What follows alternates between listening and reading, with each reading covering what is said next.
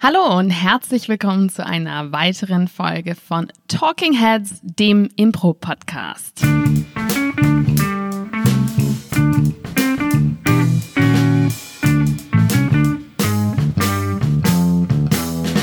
Und an meiner Seite der, ich wollte zauberhaft sagen, aber ich wollte es nicht schon wieder sagen, der leicht verkatert, aber dennoch frisch aussehende Paul Ziemer. Vielen Dank für die Einladung, Claudia. Und an meiner Seite Claudia Behndorf. ich habe keine Adjektive mehr, oh nein. Ich habe sie alle aufgebraucht. Ich will einfach deine Pause aufgreifen. Ja, ist ein nices Game, aber da hättest du jetzt schon trotzdem auch was finden müssen. Ja, aber ich hab, ich bin verkadert, ich habe nichts mehr. Ja. Schön, dass du da bist. Herzlich willkommen. Ja. ja, okay. ja, ich, ich frage mich immer noch, warum, ähm, warum du dich einerseits über meine Einladung freust, aber mich dann trotzdem willkommen heißt. Das war so ein Widerspruch, dem ich gerade kurz gekaut habe. Naja, Mikasa ist Sukasa. Ah, okay. Jedenfalls. Das war Spanisch und heißt, mein Haus ist dein Haus. Ja. Ich würde jetzt an dieser Stelle das abbrechen und okay. zum Thema kommen. Ich würde quasi ein Beat setzen. Oh, sehr gut. Ja, fantastische Überleitung, nicht wahr? Denn das ist das Thema unseres heutigen Podcasts. Beats. Richtig. Wir haben in der letzten Folge, als wir über Sideline gesprochen haben, ja auch schon so ein bisschen das Thema Beats angesprochen. Und äh, deshalb dachten wir, das ist jetzt eigentlich eine ganz gute Überleitung direkt daran anschließend. Äh, wer sich das nochmal anhören möchte, kann sich gerne die alte Sideline-Folge, die alte Sideline-Folge nochmal anhören. Mhm. Genau. Gibt es denn ein deutsches Wort für Beats? Einen ähm, Beat? Den Schlag. Den Schlag der Szene. ähm, gute Frage. Ich, äh, wenn, dann habe ich es noch nie benutzt. Gibt es was, was du benutzt anstatt Beats? Mm, -mm. Ein, ein Endimpuls. Ja. Also ich glaube, es gibt kein wirklich gutes deutsches Wort, was es so aufgreift wie das, was es heißt. Denn äh, was ist denn ein Beat? Das ist jetzt schon eine fast philosophische Frage. Ja. Ähm, das, worüber wir heute hauptsächlich sprechen werden, ist quasi der Schlusspunkt der ja. Szene. Das heißt, dort, wo eine Szene zu Ende ist und zu Ende ist oder unterbrochen wird. Also jedenfalls für diesen Teil der Szene ist es zu Ende und es beginnt etwas anderes danach oder die Show ist zu Ende. Ja, ich glaube, es hat sehr viel mit Dramaturgie zu tun, einer ja. Szene. Und der Beat, ähm, ich würde sagen, eine Szene hat nicht nur einen Beat, sondern eine Szene hat mehrere mögliche Beats. Und äh, die Dramaturgie gibt an, wann so ein guter Beat ist in dieser Szene letztendlich. Genau. Also es, ist auch, es hat auch sehr viel mit Timing zu tun zum Beispiel. Absolut.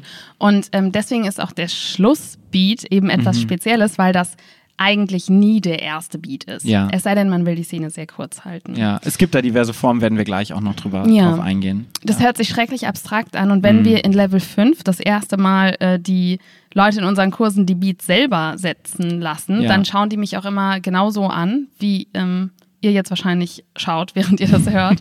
Nämlich so, okay, vielen Dank für diese Erklärung, ich kann damit gar nichts anfangen. Ja.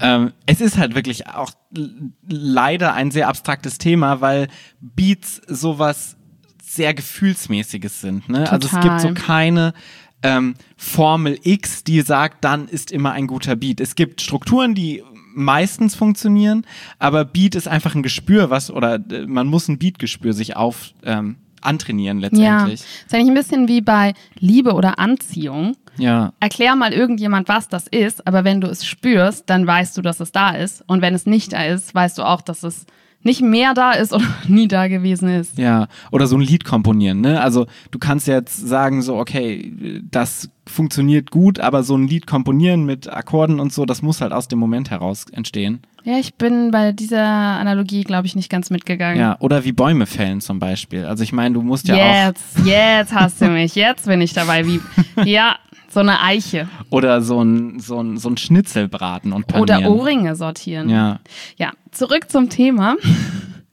ähm, es ist die Situation, wo du am Licht sitzt und du hast gesagt, alles klar, ich mache Licht für euch bei einer Show und ja. jetzt bist du dort in deinem Lichtkasten neben der Bühne und die Leute spielen und spielen und dein Finger zuckt am Lichtschalter und es ist die Frage, wann ziehe ich diesen verdammten Schalter runter, damit das Black kommt und wann lasse ich ihn oben. Und der Zeitpunkt, wann du diesen Schalter runterziehst, möglichst in eine Pause, ist der Beat der ja, Szene. Ja. Ähm, genau, und meiner Meinung nach ist der Beat mit das Wichtigste an der ganzen Szene. Ja. Ähm, also wir beide haben schon so viele Szenen gesehen, die im Grundsatz sehr gut waren. Ja. Ähm, wir haben gelacht und dann ging die Szene noch fünf Minuten weiter und hat sich einfach tot tot gelaufen letztendlich. Und ein guter Beat an einer guten Stelle kann eine mittelmäßige Szene richtig gut machen und kann eine richtig gute Szene perfekt machen. Absolut. Ist eigentlich auch ein bisschen wie ähm, bei Liebe oder wie bei so einem Date. Also wenn man den Zeitpunkt verpasst, wo es ja. Ein gutes Ende gewesen wäre für dieses erste Date, dann kann es auch manchmal nicht mehr so gut sein. Ja, oder beim Baumfällen musst du ja auch wissen, wann du Baumfällt rufst. Ja. Ähm, wenn Und du das nach dem Baum, nachdem der Baum gefallen ist, wenn du dann erst Baumfällt rufst, dann nützt es dir halt auch nichts mehr. Nee. Sondern, dann ist der Baum schon auf, ja, auf dich in, gefallen. in den Brunnen gefallen. der Baum ist dann schon in den Brunnen gefallen, richtig. Ja. Ähm, wann setzt man denn dann einen Beat? Also nicht nachdem der Baum schon umgefallen ist, aber ja, wann denn dann? Ich hatte so ein bisschen Angst vor dieser Frage. Ähm, wie gesagt, es ist so total unterschiedlich, auch stiltechnisch, ne? Und mhm. man, man muss unterscheiden zwischen was willst du spielen. Das ist erstmal das Wichtigste für den Beat. Äh, zum Beispiel, wenn du eine narrative Langform spielst, setzt du anders Beats, als du zum Beispiel bei einer Comedy-Szene Beats setzt, die so keine Narration verpackt. Mhm. Okay, gehen wir mal davon aus, wir haben ähm, Shortform-Games ja. oder ähm, kurze freie Szenen. Ja. Dann würde ich den Beat immer im Moment des größten Lachens setzen. Ja. Ähm, Gerade wenn wir so die Dramaturgie haben, ne, wir haben immer diese klassische, ähm, ich zeichne es euch mal vor, ihr seht es nicht, aber mein Finger geht äh, in so hoch, eine hoch, hoch und dann, dann auf dem Plateau und dann, dann wieder, wieder runter. runter. Genau, so diese klassische Drama Dramaturgie, die wir alle im Deutschunterricht damals durchgenommen haben. Ähm, aber wir wollen eigentlich, wenn wir eben nicht in der Narration sind, nicht diesen runtergehenden Moment haben, sondern wir wollen oben auf dem Gipfel dieses Berges ähm, den Cut setzen und Schluss machen. Du willst bei deinem ersten Date gehen, wenn es am schönsten Richtig. ist. Richtig, ja. ist aber tatsächlich so. Nach dem Höhepunkt gehe ich immer. Wirklich? Beim ersten Date? Dann, dann, dusche ich mich, ziehe mich an und gehe weg. Ah. Ähm, es ist tatsächlich so, dass es eine Abwägung ist zwischen der Hoffnung, dass noch etwas Besseres kommt. Ja. Und ähm, dem Absprung und dem Nehmen, was man hat. Ja, ist auch wie in einer Beziehung, ne, letztendlich. Das heißt, ähm, klar, das Prinzip ist, geh beim größtmöglichen Lacher. Ja. Aber woher weiß man, wann der größtmögliche Lacher ist? Ja. Das heißt, wenn er richtig groß ist und du denkst, das sind jetzt nicht die, ähm, es ist nicht eine Szene, von der ich ganz sicher bin, da kommt noch so viel. Ich kenne meine beiden Mitspieler, mhm. ich weiß, dass das Game noch nicht ausgespielt ist. Da kommt noch mehr. Ich habe dieses feste Vertrauen. Dann ziehe ich das Black noch nicht. Aber wenn ich denke, das war jetzt was, das ist ein Geschenk, das nehme ich mit, alles klar. Ja, total. Und deshalb ist es bei Beats, merkst du auch einfach, wenn die Person, die die Beats setzt, ähm, jetzt mal unabhängig davon, ob es jemand extern am Licht ist oder jemand von der Sideline zum Beispiel, ähm, dass es total wichtig ist, dass du weißt, wie gespielt wird und wie das Ensemble tickt und was möglich ist, weil du immer ein Potenzial der Szene letztendlich erahnen musst. Ja. Und manchmal gibt es Szenen, die sind auch total kacke und dann musst du den Beat setzen, so beim einzigen Lacher, der in der Szene ist zum Beispiel. Hatten wir auch schon total häufig. Bei einem Schmunzler. Ja, halt wirklich. Und dann mhm. fühlt sich das zumindest noch einigermaßen gut an, als wenn der Schmunzler ver verpufft und dann geht's weiter auf Ground Zero. Ja, das heißt, du würdest aber auch sagen, wenn du eine kurze freie Szene spielst und es gibt eine Narration, denn es spielen ja nicht alle mhm. so gamebasiert wie wir. Also sagen wir mal, du hast ähm, eine Szene und in der gibt's auch schon eine kleine Story. Es geht um ein Ehepaar und ähm, der Mann bringt immer den Müll nicht raus und äh, das ist noch nicht auserzählt und vielleicht droht sie auch mit Scheidung. Mhm. Du würdest trotzdem beim Lacher den Beat setzen oder würdest du warten, bis es eine Auflösung des Konflikts gibt? Ja, und das ist jetzt wieder eine Ensemble-Frage. Ne? Ich glaube tatsächlich bei uns, bei der Affirmative, würde ich den Cut bei dem Lacher setzen, weil meiner Meinung nach erzählt sich diese Szene ja schon. Also das Publikum weiß, worauf es hinausläuft. Ähm, das heißt, wir brauchen es nicht unbedingt sehen, sondern im Zweifelsfall ist das, was der Lacher ist, was individuell ist, was dem so ein bisschen speziell gibt und meist äh, dem speziell gibt, was dem speziell gibt, was dem was Scheiß deine Unterschiede. ja. Ähm, und wenn du dann wieder auf die normale Dramaturgie runterfällst, dann ist es halt die Szene, die jeder schon gesehen hat. Diese klassische, mhm. okay, wir scheiden uns, bla bla bla. Ähm, aber es gibt auch Ensembles, die sagen so, nee, wir wollen diese kleine Dramaturgie auserzählt lassen. und mhm. wir wollen diesen Entscheidungsmoment haben und dann ist die Szene vorbei. Ja. Und ich finde, genau das ist das Ding. Beides ist legitim, hat beides nur eine unterschiedliche Wirkung auf die Szene letztendlich. Wie würdest du es denn machen? Ähm, ich würde es davon abhängig machen, ob auf Comedy gespielt wird. Ja. Und ob es überhaupt Lacher gibt. Und ja. ob es das Potenzial gibt, dass es Lacher gibt. Denn man muss ja auch sehen, nicht jede Szene ist unbedingt Comedy und es gibt viele Ensembles, die spielen halt einfach gar nicht Comedy. Und dann würde ich danach gehen, wann fühlt sich die Szene rund an. Mhm. Einmal ein Indikator, der genauso wie das Lachen funktioniert, sind einfach generell Publikumsreaktionen. Ja. Also wenn du zum Beispiel ein Oh kriegst oder ein Oh, weil eine überraschende Wendung mhm. passiert mhm. ist oder ein Oh, weil etwas Schockierendes enthüllt wurde, dann kann das auch der Beat sein. Ansonsten gilt häufig bei Narration die Regel, dass das Ende im Anfang liegt. Das heißt, ab dem Moment, wo etwas aufgegriffen wird, was wir ganz am Anfang etabliert hatten in der Plattform, Keith Johnstone lässt grüßen, und dann am Schluss wieder aufgegriffen wird, dann fühlt sich das für uns rund an und dann können wir da auch ein Beat setzen. Und das sind oft diese langsam, das, das langsam runtergezogene Black, also ja. das, das Fade Fade Out. So diese Geschichte wird dem Universum überlassen. Genau. Fade Out, ja. Und das ist auf jeden Fall auch eine Möglichkeit. Also der Moment, wo wir das Gefühl haben, es, ähm, es wird rund, es, der Kreis schließt sich. Ja, total. Ähm, wie gesagt, bei Comedy-Szenen ist es, glaube ich, tatsächlich mit am einfachsten, wenn du Games spielst, den Beat zu setzen, weil Games? du Game, also Game, ah, Game. of the Scene. Mhm Entschuldigen Sie, da ist gerade die Rocker-Gang äh, vor, vor, unserer Tür lang gefahren. Die Affirmative wartet. Ja. ähm, wenn du eine klassische Game of the Scene-Szene hast, wo du steigerst, weißt du meistens, wann der Beat kommt. Und es kann auch variieren. Ne? Also wenn wir jetzt gerade unseren Prozess haben, wir setzen den Beat immer beim, bei der größten Steigerung. Das heißt, du hast eine Szene, ich gehe jetzt wieder bei meiner Gurkenszene, ne? jemand sagt, ich liebe Gurken.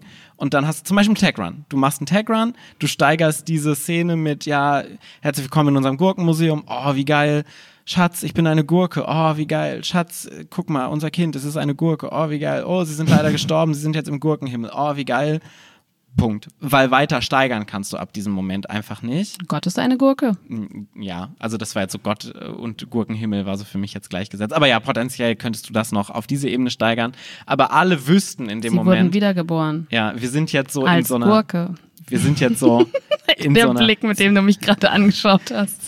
ich bin gerade verschmolzen mit meinem Stuhl. Jetzt weiß ich, wie du dich immer fühlst, ja. wenn ich dich unterbreche. Macht auch ein bisschen Spaß. wenn du in so einer transzendenten Ebene bist vom mhm. Steigern einfach, weißt du, da kommt jetzt nicht mehr viel. Alles, was jetzt kommt, ist potenziell weniger als das, was wir schon hatten. Das heißt, meistens, weil wir eben so spielen in letzter Zeit, kommt dann der Beat. Das heißt, das Licht geht runter, mhm. ähm, einfach weil es sich auserzählt hat, das Game. Ähm, du kannst aber auch genauso gut sagen, wir spielen das Game noch ein bisschen weiter, haben noch einen Wendepunkt. Das heißt, ähm, äh, Gott ist eine Gurke, hallo, ich bin Gott, ich bin eine Gurke. Was? Aber ich glaube doch gar nicht an Gott. Ah, okay. Ähm, ja. Dann müssen wir sie wieder zurück auf die Erde schicken. Ach so. Na gut, dann gehe ich jetzt wieder zurück auf die Erde. Zurück auf der Erde. Schatz, du bist ja wieder am Leben. Ich habe gerade hier jemanden geheiratet. Wer ist er denn? Er ist eine Gurke. Game ja. wieder aufgegriffen und dann würde der Beat kommen. Also dieses klassische Game steigern, Wendepunkt, normale Beziehung und dann wieder zurück zum Game. So ein bisschen das, was du gerade gesagt hast, auch beim Narrativen. Der Anfang ist das Ende, das heißt, wir greifen das Game vom Anfang wieder aus auch ein äh, möglicher Beat, weil die Dramaturgie ein bisschen anders gestaltet sich in der Szene. Total. Und ich finde jetzt gerade hat man schon gemerkt, dass es eben diesen Unterschied gibt zwischen dem Schlussbeat, den du ja jetzt gerade einfach als Beat betitelt ja. hast, und Beats davor. Denn es ist nicht so wie, ähm, das letzte Sammeltaxi, was dich nach Hause bringt, wenn du es verpasst hast, kommt nie wieder einer, sondern es ist eher so wie der Berliner Nahverkehr. Das heißt, so alle zehn Minuten und eher so alle zehn Sekunden kommt halt so ein neuer Beat ja. vorbei.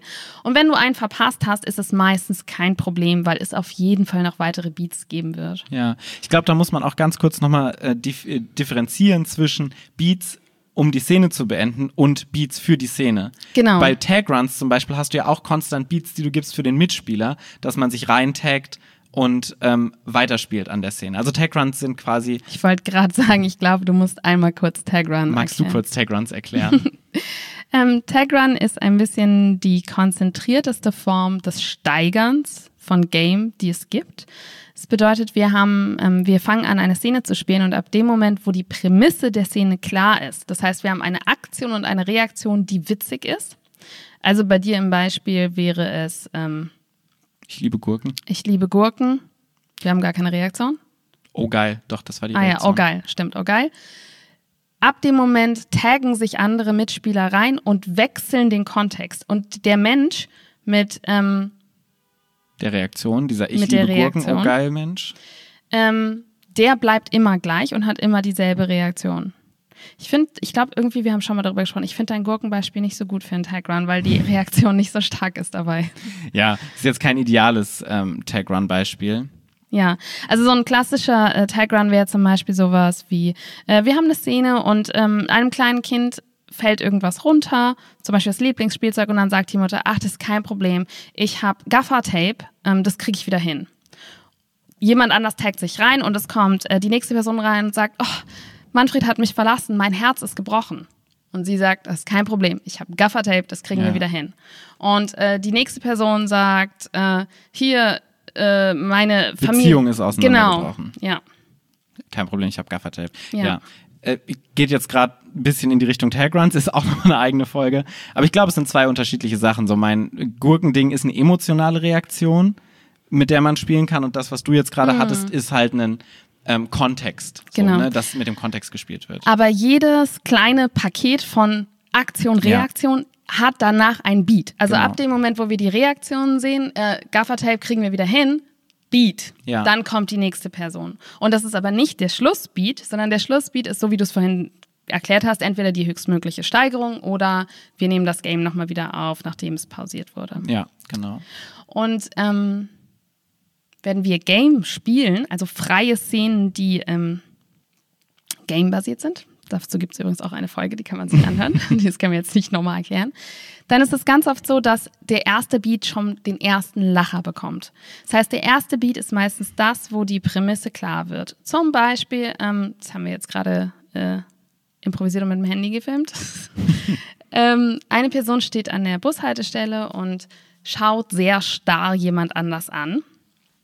Und ähm, diese Person denkt, es wird mit ihr geflirtet und lächelt dann zurück und zwinkert so ein bisschen. Das wäre der erste Beat. Wahrscheinlich mhm. würde da der erste Lacher kommen. Der zweite Beat wäre dann zum Beispiel, ähm, die Person schaut weiter, starr dahinter. Mensch, der wartet, denkt sich, oh Gott, habe ich was zwischen den Zehen, guckt nach, so zweiter Beat. Dritter Beat, es ist langsam bedrohlich, ich habe Angst, äh, ich schaue mal, ob ich irgendwas in meine Hand nehmen kann. Das wäre dann der dritte Beat. Das sind alles Beats und potenziell könnte man nach jedem die Szene beenden, aber es ist noch nicht der ideale Schlussbeat. Ja, weil es eben noch nicht der großmögliche äh, Lacher ist und weil das Publikum ja auch Wiederholung liebt. Und äh, das Publikum will sich, muss sich auch erst auf was einlassen.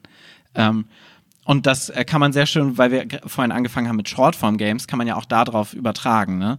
Weil da ist der erste Beat der Moment, wo dieses Shortform-Game zum ersten Mal in Kraft tritt. Verstanden wird vom Publikum genau. quasi, ja. Also wenn du zum Beispiel äh, eine klassische, ein klassisches No-S-Game, wo du den Buchstaben S nicht sagen darfst, was du im Deutschen nicht machen solltest, weil der Buchstabe S in Deutsch viel häufiger vorkommt mhm. als im Englischen. Also ein No-T. Zum Beispiel kein T oder kein K. Ähm, und wann immer du das sagst, wirst du ausgewechselt mit einem anderen Spieler oder einer anderen Spielerin. Und in dem Moment, wo die erste Person den Fehler begeht, das erste Mal das Wort K, irgendwas mit K sagt, lacht das Publikum über den Fehler, es wird ausgetauscht. Aber es wäre halt total fatal, da den Beat schon zu setzen, ja. weil das Publikum in dem Moment erst versteht, ah, darüber kann ich lachen, das ist der Humor in der Szene.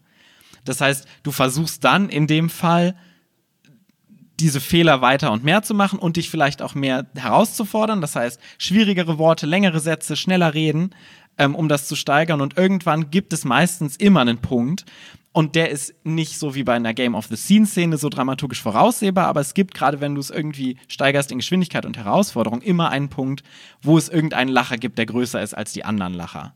Und den kannst du meistens dann äh, rausfiltern. Also nicht rausfiltern, sondern den solltest du dann nutzen für den Beat. Ja. Der Vorteil ist halt, wenn du den verpasst, dann musst du halt, kannst du den nächsten Lacher absetzen. Es ist dann nicht der perfekte Schlussbeat, aber es gibt, wie du meinst, immer wieder andere Möglichkeiten, Beats zu finden. Ja. Wenn ich an Shortform-Games denke, dann gibt es natürlich auch manche, die quasi einen Rahmen vorsehen. Ja. Zum Beispiel sowas wie Alltagsolympiade, wo wir eine pantomimische Tätigkeit haben, die total alltäglich ist und die von zwei Sportkommentatoren so kommentiert wird, als wäre es eine olympische Disziplin. Ja. Und da zum Beispiel ist das Versprechen dieser Szene, dass wir einen Gewinner haben. Denn wir sehen einen Wettkampf und das bedeutet, diese Szene, die Narration dieser Szene, die dem Game zugrunde liegt, also im Shortform-Game, wird dann zu Ende sein, wenn wir wissen, wer gewonnen hat. Ja. Und wir möchten diese Frage beantwortet haben. Wenn wir das haben, können wir den Beat setzen. Oder es gibt Games wie zum Beispiel den verrückten Erfinder, Oder Gebärdendolmetscher, wo du Genau. so Interviewsituationen hast. wo wir einfach quasi einen künstlichen Rahmen in der Szene aufmachen. Und das bedeutet ein vielen Dank für das Interview, Herr So und so, ist dann auch der natürliche Abschluss. Ja, ähm, eine Game Games Gattung, äh, die es super schwierig macht, gerade so, wenn wir bei verrückter Erfinder sind, wo es eben nicht nur das Interview gibt, sondern auch ein Ratespiel dabei steckt. Ähm, da verzweifeln viele Ensembles tatsächlich dran. Zum Beispiel das Arbeitsamt ist Und so ein klassisches viel zu Beispiel. lang. Genau. Ähm, weil da das Versprechen drinsteckt, dass die Person es erraten muss. Ja. Und das ist nicht was, was du künstlich ähm, herbeiführen kannst. So bei allen anderen kann alle Spieler, okay, langsam sollte die Szene zu Ende sein. Das heißt, wir kommen jetzt zum Gewinn der Alltagsolympiade. Aber bei dem Arbeitsamt, wo die Spieler rausgehen und Spielerinnen und einer drin bleibt und äh, diese Person bekommt einen Beruf. Den müssen alle draußen erraten, indem sie sich vorstellen und für diesen Beruf vorsprechen. Und diese Szene ist eigentlich erst zu Ende, wenn sie den Beruf erraten haben. Ja, und wir waren ja selber schon mal Zeuge. Äh, Es kann ja auch mal passieren, dass einer der Spieler zum Beispiel betrunken, ist. Und das ist dann aber auch ein großer Fehler, wenn diese Person auch noch die Person ist, die den Job vergeben muss. Ja. Dann kann sowas auch mal über zehn Minuten gehen. Äh, Wir nennen keine Namen, ne? Ah, das war ganz schlimm. Ja, aber gerade bei Kursen machen wir das häufig und ich höre häufig von Kursteilnehmern und Kursteilnehmerinnen, dass sie das Game nicht so gern mögen, weil es sich immer sehr zieht. Weil Ja. es häufig über zehn Minuten geht. Mhm. Ähm, ist nochmal eine eigene Diskussion, in wie spielt man das Spiel. Also aber nur, wenn wir nicht die Beats setzen, muss man Genau. dazu sagen. Ne? Richtig, ja. ähm, aber da hast du halt dieses Ding, dass du dieses, dass du eigentlich äh, den. Ratemoment, genau. Du hast ein Versprechen und du hast das Gefühl, du möchtest es einlösen. genau. Ja. Und das Publikum ist total unbefriedigt, wenn du ohne dieses Sie haben's erraten rausgehst, weil das ist ja überhaupt der Clou an der ganzen Geschichte. ja. Was ist denn so eine Möglichkeit, damit umzugehen? Also einmal ist es natürlich einfach so, dass du es so klar machst, dass die Person es verdammt nochmal errät. Das ist auf jeden Fall schon mal der erste Schritt. Also dann von mir aus drei Walk-ons von Leuten, die helfen, die also so offensichtlich, dass es einfach erraten werden muss. Wenn es aber zum Beispiel, wir haben gerade einen Livestream gesehen von einem befreundeten Ensemble, ähm, wenn die Person einfach nicht drauf kommt, zum Beispiel nicht weiß, was Brombeeren sind. Die kennt einfach das Wort Brombeeren nicht. Das heißt, Ja. es wird nicht passieren. Was würdest du denn dann machen? Ähm, also das, was immer funktioniert, ist, dass du einen Timer als Ja. zusätzliche Challenge reinbringst. Dass du sagst, okay, ihr habt noch 60 Sekunden, es zu erraten. Ähm, mach die Challenge größer, das heißt, du hast nochmal eine Dramaturgie, die reingebracht wird durch diesen Zeitdruck. Und nach den 60 Sekunden kannst du sagen, okay, ihr habt es nicht geschafft oder ihr habt es geschafft. Ja. Aber es muss von außen passieren. Ähm, sonst funktioniert es nicht. Ich würde sogar das präferieren, vor dem es ist zu klar, weil du willst nicht der Person quasi die Lösung sagen und dann wiederholt sie die Lösung. Nee, das nicht. Aber du kannst schon ziemlich Auf äh, jeden viel Fall. machen. Also wir, wir hatten auch eine Szene, wo du was erraten musstest, äh, und zwar das Sprichwort, mir scheint die Sonne aus dem Arsch. Ja, richtig. Und ähm, ich glaube, Charlie hat sie mit dir gespielt, ne? Und Mhm. irgendwann ist Charlie so sehr, sehr deutlich geworden und hat so gesagt, so hier, guck mal, da oben, was ist denn da am Himmel oder sowas in so Ja. eine Richtung. Und klar, das geht, aber du willst, Es gibt sehr, sehr viele Redewendungen mit Arsch im Deutschen. das stimmt, Ist mir da so bewusst geworden. ähm, aber du willst nicht den ganzen Weg gehen und dann wiederholst du es einfach nur, weil das Nee. ist das Unbefriedigendste für das Publikum. Ja. Ähm, noch eine kurze Anmerkung dazu, wie, ähm, wie Beats in Ermangelung von einer klaren Entscheidung dafür in diesem Ensemble in Deutschland häufig herbeigeführt werden. Ja. Es gibt zwei Sachen meiner Meinung nach, die ich sehr häufig sehe, die ich beide nicht präferiere. Tod oder Kuss. Ja, ich wusste, also Kuss wusste ich, äh, aber ja, ja, das stimmt total. Ähm, in Deutschland enden Szenen häufig mit einem Kuss. Bei Anfängern enden Szenen häufig mit einem Tod. Ja. Und es ist einfach aus der ähm, mangelnden Übung von Beats. Und Ja. wenn ich irgendwo Shows mir anschaue, dann dann spüre ich den Beat, ich spüre ihn, er kommt und der nächste kommt und er wird nicht genommen und irgendwann nehmen die Spieler quasi ihr Schicksal selbst in die Hand und haben das Gefühl, ich muss jetzt irgendwie das zu Ende bringen und emotional ist der Kuss von einer ähm, Liebesbeziehung eine sehr große Steigerung. Das ja. heißt, intuitiv versuchen sie es zu steigern. Genauso wie der Tod häufig die größtmögliche Steigerung ist. Ja. Das heißt, es ist so im Innern, ohne dass sie es klar analysieren, ist es das Bedürfnis, das Game zu steigern der Szene. Hm, ich weiß nicht, ob es so Game ist oder, oder die eher die Narration. Ich würde ja. tatsächlich sagen, es ist eher die Narration, weil wir das so auch aus Filmen gewohnt sind. Ne? So die Filme enden meistens damit, dass das äh, so Happy Ever After, mm. so dieses, sie küssen sich und die Geschichte ist auserzählt, sie haben zusammengefunden oder er stirbt. Schade. klassischer Film. klassischer Film. Ähm, aber ich glaube, es ist, es ist eher so aus einer, aus einer Unmöglichkeit, Beats in Lachern oder in so Höhepunkten zu finden, sondern mhm. du willst was auserzählen. Und dann, und das ist ja das, was wir vorhin schon gemeint haben, dann kommst du irgendwann auf ein klassisches Schema wieder zurück, ja. weil dir nichts mehr einfällt, weil sich alles andere schon auserzählt hat. Also auf jeden Fall ist häufig äh, die Tatsache, wenn Menschen auf der Bühne sterben und die Szene dann erst zu mhm. Ende ist, dann ist das ein ganz, ganz großes rotes Warnzeichen dafür, dass man sich mal verstärkt mit Beats beschäftigen sollte. Und gleiches gilt auch für Küsse. Ja, total. Aber ich finde, das ist ein ganz guter Aspekt, den du gerade angesprochen hast, weil. Dankeschön. Ähm, gerne. Weil bei Beats gibt es, glaube ich, zwei Seiten, von denen du Beats betrachten musst. Äh, wir haben jetzt gerade eher die Seite betrachtet, Beats erkennen von außen und sie nutzen. So. Auf der anderen Seite ist es natürlich auch, dass du Beats setzen musst, sonst funktioniert Total. es nicht. Und so dieser Kuss und Tod ist natürlich auch ein so, okay, wir müssen die Szene beenden, okay, ich setze jetzt diesen Beat, danach kann die Szene nicht mehr weitergehen. Das ist das Ende. Der, der verzweifelste Versuch von allem ist, die Bühne zu verlassen. Ich gehe. Damit sagt der Spieler, es gab keinen Beat. Ja. Ich gehe jetzt, dann müsst ihr das ja. Black ziehen. Ja. Genau, wie stehst du denn dazu, so Beats zu setzen in Szenen? Also, ist total wichtig. Ja.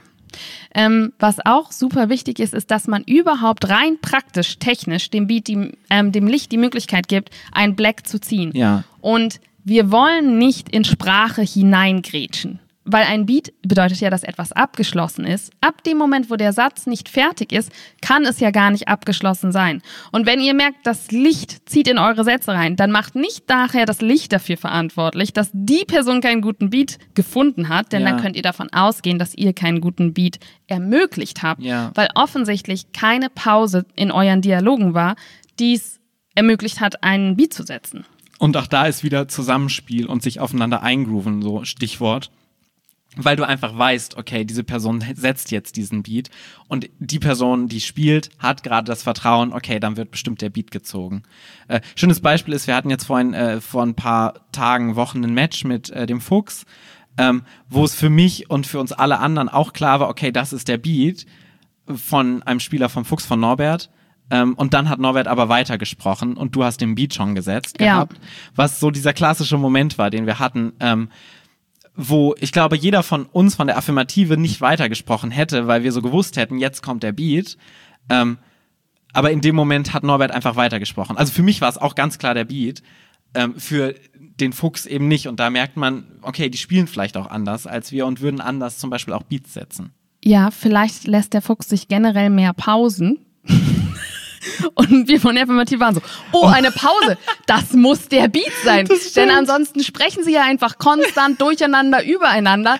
Es ist eine Pause von länger als sechs Sekunden, ganz klarer Beat. Und Norbert war halt so, ja, normale Szene. Ich atme jetzt gerade mal und es spricht keiner dazwischen. Ja, das Vielleicht war es auch das. Was hat gerade mal keiner rumgeschrien oder ja. als Vogel oder als Trollzerstörer über die Bühne gerannt? Ja, das stimmt. Unterschiedliche Ensembles, unterschiedliche Spielarten. Ja. ja. Aber ich glaube, was da auch wichtig ist, ähm, und das haben wir auch häufiger schon angesprochen, der Beat kann Fehler machen und darf unbedingt Fehler machen ähm, beim Beat setzen. Man muss nur komplett dahinter stehen, weil es ist alles besser, ähm, einen durchgezogenen, schlechten Beat zu haben, mm. als so ein halbgarn, ja, es war ganz okay Beat zu haben. Auf jeden Fall. Der Beat muss das Selbstbewusstsein haben, geile Szene. Ja. Geile Szene, das ist das Ende dieser geilen Szene. Ja. So muss die Person am Licht sitzen. Oder wenn man über die Bühne läuft, zum Beispiel mit einem Sweep, dann immer mit der Attitüde von, das war gut und jetzt ist es zu Ende und das ist auch wirklich jetzt zu Ende. Total. Und in der Hinsicht hat der Beatsetzer auch eine dramaturgische Verantwortung, weil du nicht immer gleich lange Szenen haben willst. Und die Spieler haben meistens nicht die Kompetenz, nicht die Kompetenz, sondern die Kapazität, das so im Überblick zu haben komplett. Das heißt, du von außen musst gucken, okay, die Szene machen wir kürzer, die machen wir länger. Ähm, super schönes Beispiel, was mir immer noch im Kopf ist, ist von einem Maestro in Würzburg, den wir gesehen haben, von sechs Jahren, vor sechs Jahren oder so. Ähm, da hat Julia am Licht gesessen. Genau, Julia Pohlmann. Ja. Ähm, und es gab eine Szene zwischen Annas Force, einem schwedischen, sehr gut aussehenden mm. Impro-Spieler, und ähm, irgendeinem anderen sehr gut aussehenden Impro-Spieler. Mhm. Und ähm, ich weiß nicht, wie es passiert ist, aber die hatten plötzlich das Game, sie ziehen sich aus. So, und dann standen sie und diese Szene hat sich immer weiter gesteigert. Es war ein körperliches Game letztendlich, was sie hatten. Sie haben sich körperlich gesteigert und am Ende standen so beide muskulös, nackt Oberkörper auf der Bühne, haben Push-Ups gemacht, haben krasses Workout gemacht und so. Und das Publikum ist schon ziemlich ausgerastet. Das Publikum ist ausgerastet, weil aber auch 90 Prozent die attraktiv fanden. Die ja, da, also, ja. Hm? Und dann kam das Licht. Genau, dann kam das Licht. Und dann, und dann ich kann mich auch noch dran erinnern. Dann kam die nächste Szene und Joe Bill ist auf die Bühne gekommen. und Joe Bill ist. Mit noch jemand. Mit noch irgendjemandem. Der ähm, auf jeden Fall auch nicht hotter mit 20er war. Nee, Wer war das denn? Ich glaube hier, äh, hier, der, der Slowene, wo. Äh, ja, ja, ja. Von Viet, Iglu. Viet Sotnik. Ja, von Iglu. Ich Viet war es. Mhm. Ähm, und Joe Bill Fantastische ist halt, Impro-Spieler alle ja. übrigens. Joe Bill ist halt sehr groß, hat so ein und bisschen Bauchansatz, ja, so ein ist jetzt, bisschen mehr. Ist jetzt so auf der Attraktivitätsskala jetzt nicht unbedingt in Annas Force-Liga. So. Nee. ähm, und der kam auf die Bühne, die beiden standen auf der Bühne, es gab keine Anmoderation, nichts. Ähm, Licht geht hoch. Und ähm, was hat er gesagt? Did you see my workout video? Ja. Hat er zu Witt gesagt. Did you see my workout video? Und dann war der Beat und das Publikum ist ausgerastet. Die Szene hat fünf Punkte bekommen. Einfach weil es ein Witz war, Blackout und das war's. Die Szene hat fünf Sekunden gedauert, maximal. Ja. Und sowas ist für eine Show ein Riesengeschenk. Weil es so eine geile Dramaturgie reingeht und mit der Erwartungshaltung des Publikums ähm, bricht. Und das liebt das Publikum. Weil das Publikum, wenn es erwartet, jetzt kommen wieder drei Minuten, ist es so gelangweilt und sowas ist total geil. Und es ist tatsächlich häufig, gerade bei Maestros, so diese kurzen Blackouts, die ja eigentlich nur ein gespielter Witz sind. Ähm, zum Beispiel Clemens in, beim Mainzer Festival hat genau damit auch gewonnen. Mhm. Ähm, da habe ich Licht gemacht. Und es war, es war noch nicht mal witzig. Es war, er hat fünf Punkte bekommen, also das hört sich jetzt sehr selbstlob an, aber letztendlich habe ich ihm diese fünf Punkte ja. geschenkt. Es ist wirklich so. Es war eine Szene im Altersheim. Äh, die waren zwei alte Frauen, die ihre Gebisse rausgenommen haben. Und es war ein bisschen Spannungsaufbau, Moment, weil sie nicht die, gesprochen meinst, haben. Clemens war zwei alte Frauen oder? Clemens und noch jemand anders. Ah, ich weiß okay. nicht, wer in dieser Szene war. Und dann hat die eine der anderen so das Gebiss ähm, gereicht und dann hat Clemens irgendwie so gesagt, ich glaube, es war tatsächlich nur Danke, du Bitch. Also, also, es war nicht witzig, es war nicht geistreich, es war halt ein Bruch mit der Erwartungshaltung, mhm. absolut, weil die waren so zwei süße alte Ladies. Ja. Publikum ist ausgerastet und da kam das Black. Ist das Publikum ausgerastet, weil Clemens Bitch gesagt hat oder weil der Beat da kam? Die haben schon richtig gelacht da. Mhm. Und dann habe ich den ähm, Beat gezogen und dann ist das Lachen nochmal angeschwollen. Ja. Und das war genau das, es war halt eine 10-Sekunden-Szene. Ja, weil es gibt auch Szenen, wo der Lacher erst durch den Beat mm. kommt. Wie so krass, das war jetzt die Szene und ja. das, damit haben sie es beendet. Und da kann wirklich so, was du gerade meinst, der Beat der Lacher sein. Ja. Ähm, und sowas ist halt total geil, weil, wenn das zwischendurch mal passiert. Lass uns noch kurz sprechen über ob oder wie das in Langform anders ist ja. mit dem Beat. Äh, wie ist das und äh, ist das in Langform anders?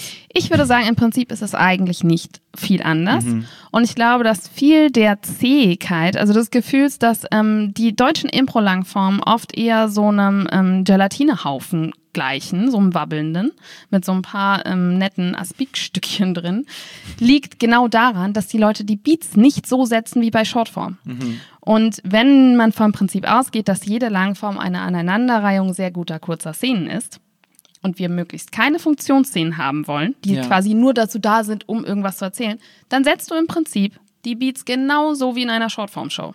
Ja. Ich glaube, der größte Fehler, den du machen kannst, ist auf etwas warten, was in der Szene passieren muss. So ja. wie, es muss jetzt das passieren. Wir brauchen jetzt diesen Plotpunkt in dieser Szene. Ähm, weil vielleicht denken die Spieler nicht dran, vielleicht kommt es nie. Und wenn es eh zu lange dauert, dann brauchen wir es eh nicht. Also wenn, dann muss der Plotpunkt, wenn du einen Plotpunkt bestimmt ansteuerst, sollte er möglichst früh in so einer Szene kommen. Ja.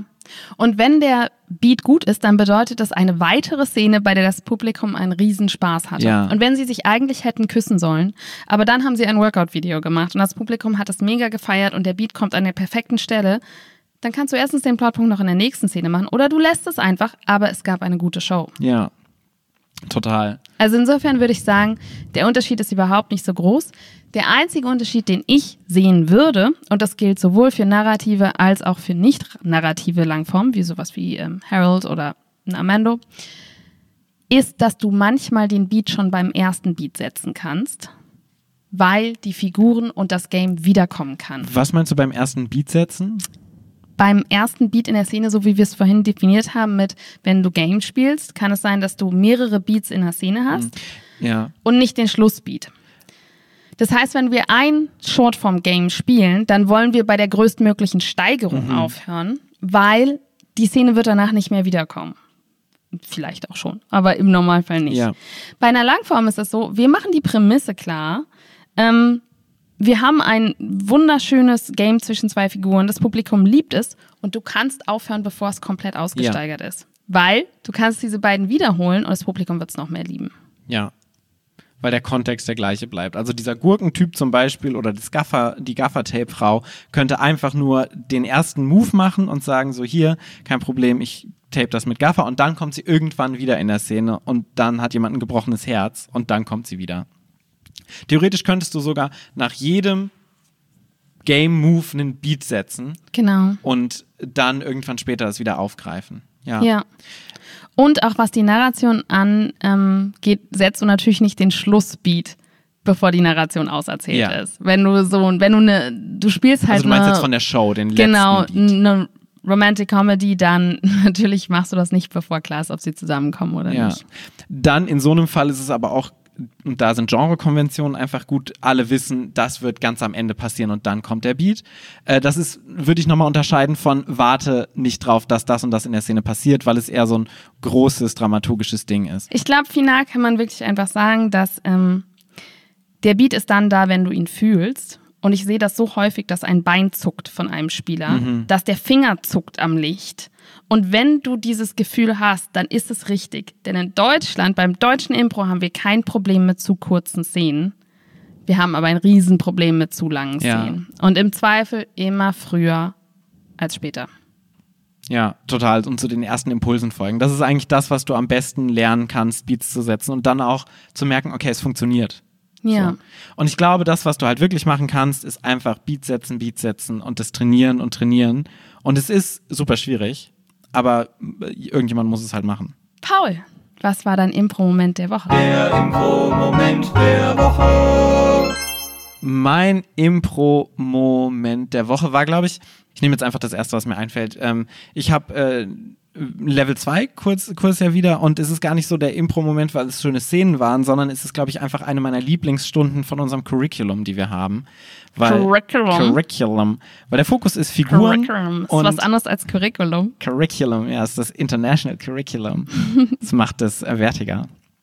Und es geht dabei um Ausstatten ähm, von Figuren äh, von anderen Leuten. Das heißt, äh, deine Mitspieler statten deine Figur aus und du spielst sie dann in so Hangout-Szenen. Mm.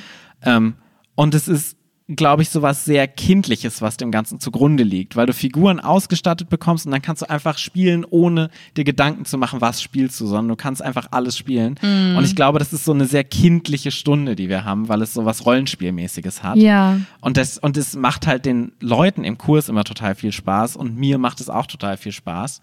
Und, ich liebe äh, die auch, diese Stunde. Das ist so eine der Stunden, wo ich so immer denke, so, oh Mann, ich will da auch mitmachen. Ja, Auch beim stimmt. Ausstatten. Ich stehe dann immer da und ich schmeiß dann immer noch mal so zwei, drei Ausstatter mit rein, weil man auch Bock hat, diese Figuren einfach mit auszustatten, die so passieren.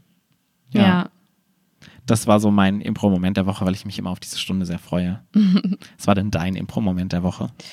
Äh, mein Impro-Moment der Woche war äh, von der Show mit dem Fuchs, die du schon erwähnt hast, äh, als wir etwas ausprobiert haben, was wir so noch nie gemacht haben. Ähm, ist eigentlich so eine Abwandlung von Gebärdendolmetscher oder Simultandolmetscher. Und zwar haben wir ein Lied, ein deutsches Lied genommen. Und ähm, weil es ja ein Match war, haben Ellie von uns und Steffi, ähm, Stefanie Petereit, eine fantastische Impro-Spielerin immer, die haben, immer außerordentlich gut spielt. Ja, haben äh, versucht, dieses Lied zu erraten.